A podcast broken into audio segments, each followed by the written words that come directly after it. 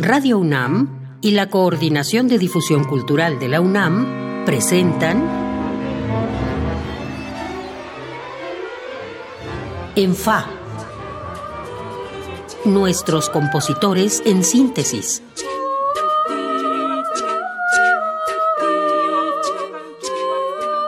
Bienvenidos a una nueva emisión de ENFA, nuestros compositores en síntesis, el espacio en el que platicamos con los jóvenes compositores que van marcando la pauta de la escena musical en México. Yo soy Iván Martínez y le agradezco que nos acompañe esta media hora, como le agradezco a nuestro invitado de hoy, Esteban Ruiz Velasco, que esté aquí con nosotros.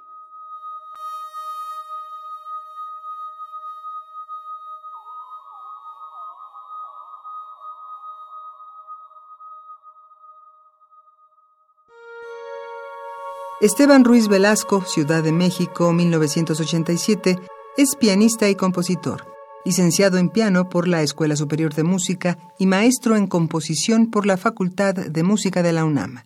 Hace música para cine, teatro y videojuegos e investiga las posibilidades del audio como interfaz para los entornos visuales. Ha sido becario del FONCA y de la Cátedra de Composición Arturo Márquez de la UNAM.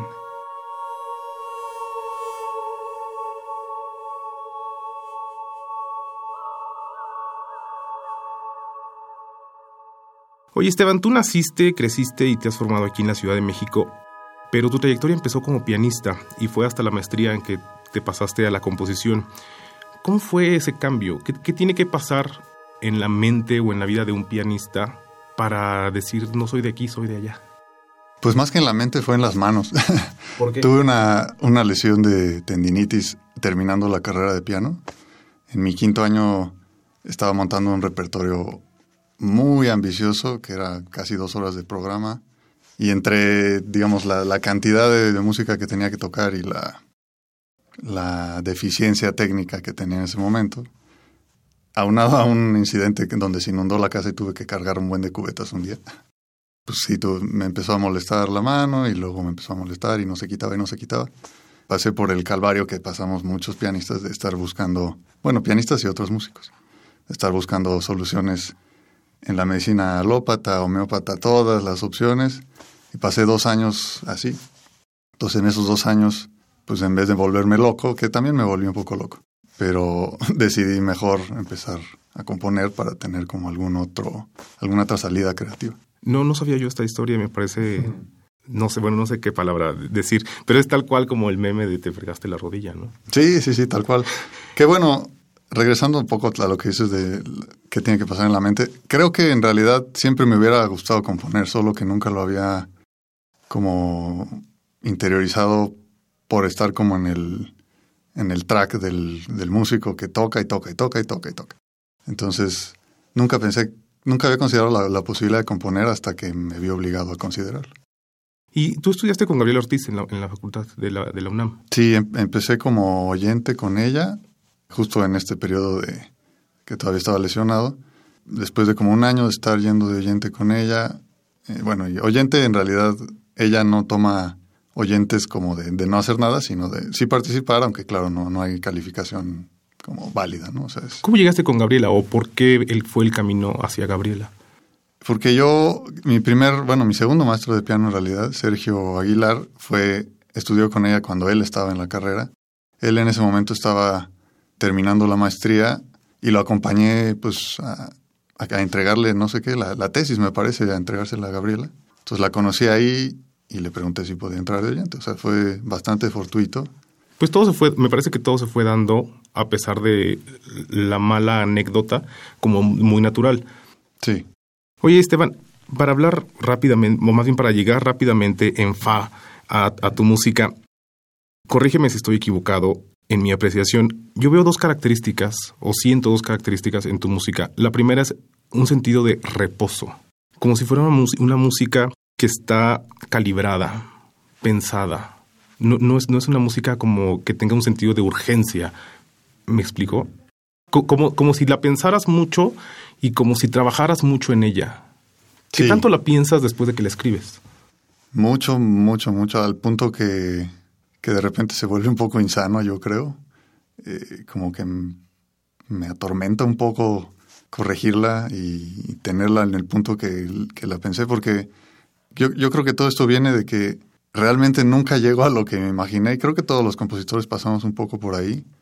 Digo, no hablo por todos, ¿no? Pero me da esa impresión de que uno se imagina algo y luego la traducción al, al papel o al, al, instrumento o a lo que sea siempre es, deficiente. Entonces, como en esa búsqueda por hacerla menos deficiente, me paso mucho, mucho tiempo y digo, no, no todas las piezas han sido así, pero en general peco de ser demasiado como pulcro. Y de hecho eso me lo comentó Márquez en la cátedra, como que la música era muy pulcra. Y creo que él usó esa palabra. Esteban menciona al maestro Arturo Márquez porque Esteban fue también alumno de la cátedra Arturo Márquez de composición de la UNAM. Antes, antes de escuchar la primera pieza, Esteban, quiero mencionar para dejarte en la cabeza y lo pienses y me contestes la otra característica que siento, que es el carácter de la música. Me parece que hay un sentido burlesco, un poco sarcástico en la idea de, de construir, de burlarte, de tomar las formas clásicas y hacerlas tuyas. Vamos a escuchar el primero de tus estudios Igramul para piano y electrónica y eres tú mismo tocando.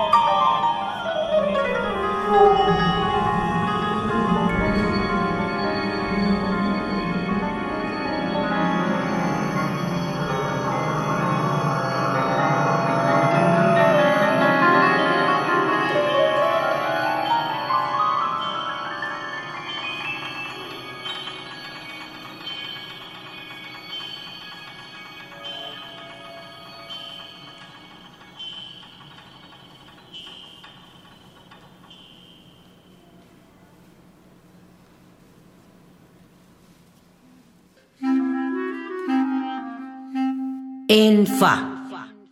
Nuestros compositores en síntesis. Acabamos de escuchar el primero de los estudios Igramul de Esteban Ruiz Velasco, quien está conmigo en esta mesa hoy y quien por cierto es el pianista de la grabación. Te decía Esteban de esta impresión que me da que hay en tu música de jugar con las formas clásicas, no en un sentido de revolucionarlas, sino en un sentido de, de construirlas, como un relojero que disfruta el proceso de desarmar ese reloj. ¿Es así? Sí, totalmente. Sobre todo la, parte juguetona, así empezó mucho mi, mi ejercicio como compositor. Un poco porque en mi trayectoria de pianista, pues lo único que conocía era realmente las formas clásicas. Digo, obviamente también había tocado música más moderna, pero no era mi especialidad. Y entonces, pues eh, como era lo que conocía, pues pensé, bueno, de aquí parto y a ver qué sale. Por ejemplo, estos estudios, ¿qué tanta relación guardan o qué tanto estudios pianísticos son en el sentido de los de Chopin o Debussy o el mismo Carlos Chávez? Eh, eso fue de hecho una de las preguntas que durante su composición en, la, en este periodo del Jóvenes Creadores el año pasado, del Fonca, una de las preguntas que me hicieron y que más me atormentó, porque cuando los propuse yo como que no, no había considerado tanto conscientemente, o sea, un poco me dejé, me había dejado llevar por la idea de hacer piezas que me hicieran estudiar el piano y que me hicieran estudiar la composición, pero hasta ahí. Y justo me empezaron a decir, pero ¿qué, ¿cómo las ves a la sombra de los grandes estudios? Y entonces e, ese comentario me, digamos, entiendo que no fue en mala leche ni nada, pero sí me, me atormentó un poco porque pensé justo, bueno, entonces, ¿qué voy a decir yo que no esté ya dicho?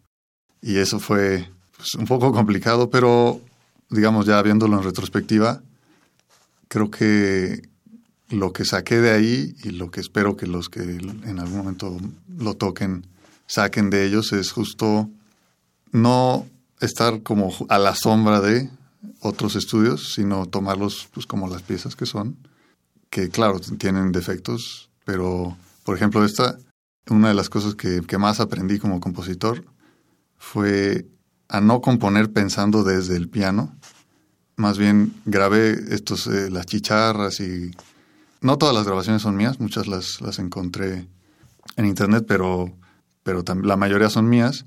Y pues justo fue como un, ejercicio de escucha antes de, ejercicio de composición. Entonces, como ver qué patrones rítmicos, melódicos, eh, armónicos, tímbricos le podía yo encontrar a estos sonidos. Primero hice toda la pista y ya que tenía la pista hecha, dije, bueno, a ver, ¿cómo traduzco esta idea a un medio que conozco, que es el piano. Qué interesante que menciones eso, porque yo quería preguntarte por qué con electrónica. Es decir, ¿de dónde viene la inspiración o el impulso de decir voy a hacer mis estudios, pero acompañados por la electrónica? Un poco la idea era hacer, surgió de, de yo tocar una pieza de Sergio Aguilar, el que mencionaba antes. En su examen de doctorado toqué una pieza de él y el problema que más tuve fue el, problema más grande que tuve fue como coordinarme con la pista, porque era una pista sumamente estricta, o sea, un acorde cada compás, pero los compases duraban como 3, 4 segundos, entonces era como que ser súper preciso con los ataques. Entonces pensé, bueno, esto se puede hacer en formato estudio, como el problema de coordinar al intérprete con la pista y el problema de componer esa pista pensando en cómo se va a coordinar el intérprete, se puede hacer en un formato así de estudio de, que los, que los ejecutantes o los intérpretes lo vean desde el principio como que ese es el principal problema. Ya luego el problema técnico de si pones el dedo 2 antes del 3 o el 3 antes del 2 ya es como secundario. Pues esa es, esa es una cuestión muy técnica, pero en cuestión de inspiración, una pregunta que puede ser boba o chistosa, eh, eh, como, decir, ¿qué fue primero, el huevo o la gallina? ¿Qué fue primero, la inspiración de lo que está escrito acústicamente o la inspiración de cómo conformar el entramado electrónico? Depende de, según el estudio. Por ejemplo, en este primero hice toda la pista y luego me ocupé de hacer la, la parte de piano. Otros fueron justamente al revés. Primero hice toda la parte del piano y luego la pista que los acompañara. Y creo que los que mejor funcionan son los que desde el principio tuve muy en mente la pista porque los que empecé con el piano, como que la pista de repente se la sentí durante el proceso de composición, digo al final quedé a gusto con cómo quedaron todos, pero durante el proceso de composición fue más incómodo, digamos, ajustar la pista al piano que el piano a la pista. O sobre todo los más cómodos fueron los que fueron como en paralelo. ¿Y esto ya, ya lo han tocado otros pianistas? No, todavía no. Yo estrené este, el primer estudio en el concierto de final, digamos, de, de lo del Fonca. Y los otros cuatro tienen dedicatoria, pero no se han tocado todavía. Ya, ya he hablado con algunos. De hecho, también eso reconozco que es parte de mi de mis debilidades como de networking, por decirlo así, porque sí, todos los pianistas a los que se los dediqué saben que están ahí, pero yo no he hecho como el... Y además son tus cuates, todos. Sí, pero digamos no he hecho como el, el, follow-up de estar diciéndole, oye, ¿cuándo lo vas a tocar y tal? No se han tocado, pero bueno, yo espero que, que sí tengan salida. Y si no, de todas maneras yo también los tocaré en algún momento.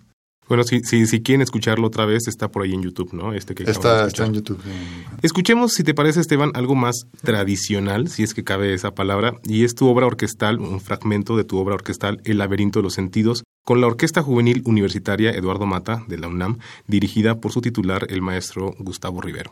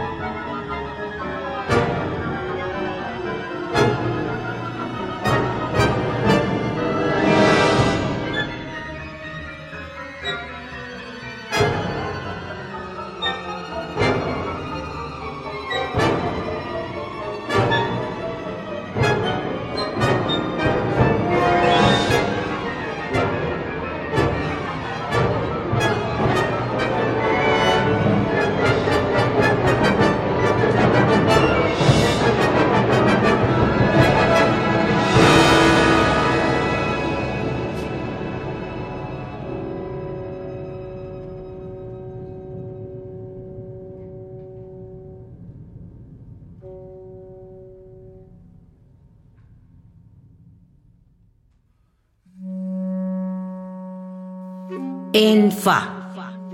Nuestros compositores en síntesis.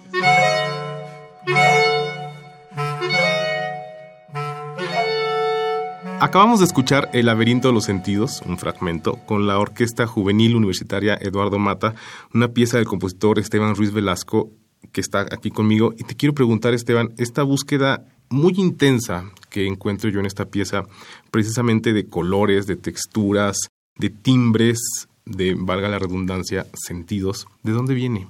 Pues el, digamos, la, búsqueda emocional, digamos, detrás de la pieza es justo yo en, esa época había estado caminando mucho por la ciudad y por el, por ejemplo, por el bosque Tlalpan y justo, el, digo, el nombre de la pieza viene de un lugar que está en los jardines de México, que se llama el Laberinto de los Sentidos, es uno de los varios jardines que hay. Y digamos, no, no es para nada una representación del lugar como tal, pero sí de la sensación que tuve al estar ahí. Lo comentábamos hace, hace rato, de estar como perdido en un lugar a gusto. ¿no? Porque no es lo mismo perderse en un laberinto oscuro. Ajá, este, o que, sabes que igual y si te va a pasar algo. De, neblina, como puede. O sea, ajá, yo pienso laberinto y pienso a lo mejor en una película muy oscura, en blanco y negro, con, con neblina. Pero este laberinto no, este laberinto es uno donde a uno uno disfrutaría estar ahí jugando, perdiéndose. Sí, e, esa es justo, justo la sensación que yo quería transmitir, de estar perdido en un lugar rico, o sea, que, que uno justo como dices, quisiera perderse ahí, ¿no? Es, es, algo que me pasaba mucho y bueno, todavía cuando camino me pasa un poco, de que uno, uno encuentra detalles como, mientras más perdido estás, más te da chance de fijarte en cosas que no, no estabas esperando.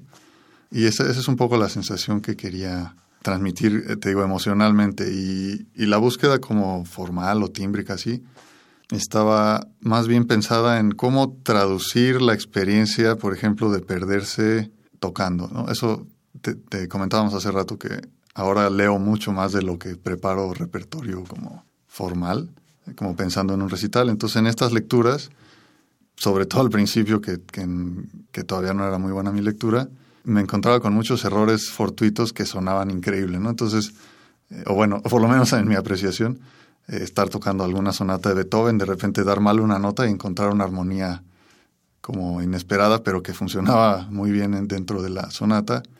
Claro, no en el estilo, pero que a mí me funcionaba como compositor. Y entonces de repente incluso me gustaban tanto que las anotaba y muchas de esas armonías como prestadas y modificadas están ahí en la pieza. Entonces un poco por ahí. se me hace bien interesante, Esteban. Yo no sabía que era tu primera pieza de orquesta y de hecho hace rato me dijiste que era la única. Y tú llegaste tarde a la composición, en, la maestría. Formalmente no tuviste una clase de orquestación me parece fascinante cómo un pianista, no porque quiera hablar mal de los pianistas, pero como un pianista que está formado en la sonoridad solamente del piano, logra esta riqueza con los instrumentos de la orquesta, sin haber tomado una clase de orquestación formal. Claro, sí, no, yo entiendo y digo, yo lo, lo, viví así, o sea, yo, mi formación fue, como dices, totalmente cerrada de alguna manera en ese sentido, aunque dicho sea de paso, no, no, es, no es tan así, porque desde siempre mi maestra, en ese momento Camelia Goila, siempre fue súper insistente en imaginar otros timbres mientras uno tocaba el piano. Em, entonces me decía, eh, no sé, tocando Brahms, aquí esta parte de la mano izquierda es un cello, tú no pienses que estás tocando piano, piensa en un cello. Eh, entonces, bueno, yo creo que ahí empezó la formación tímbrica no, no formal y no, no a propósito, o sea, no es que yo lo busque así, pero, pero bueno, sería como irreal de mi parte no aceptar esa parte, o sea, esa formación tangente. Pero lo cierto es que efectivamente no tuve una formación académica de orquestación más que ese año que estuve de oyente con Gabriela. Y más bien lo que he hecho es leer partituras mientras las escucho lo más que puedo y durante muchos años, como tres o cuatro años durante la maestría y un poco antes y un poco después, iba prácticamente a todos los conciertos de FUNAM, que en ese momento además eran los que me quedaban muy cerca, entonces era no solo agradable, sino conveniente. Y me llevaba un cuaderno de notas para pensar, ah, aquí esta combinación de corno con oboe me, resultó interesante, aquí la forma en que se desdibujaron las cuerdas estuvo padre, entonces ponía como, de hecho todavía tengo esa costumbre, aunque ya no voy tan seguido a los conciertos, pero de ir no solo a disfrutar el concierto, sino a aprender y a absorber lo más que pueda.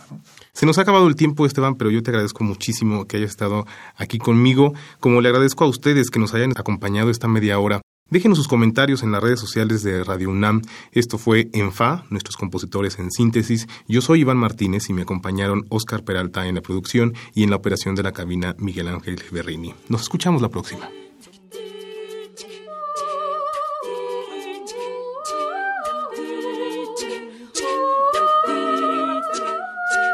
Radio UNAM y la Coordinación de Difusión Cultural de la UNAM presentaron ENFA nuestros compositores en síntesis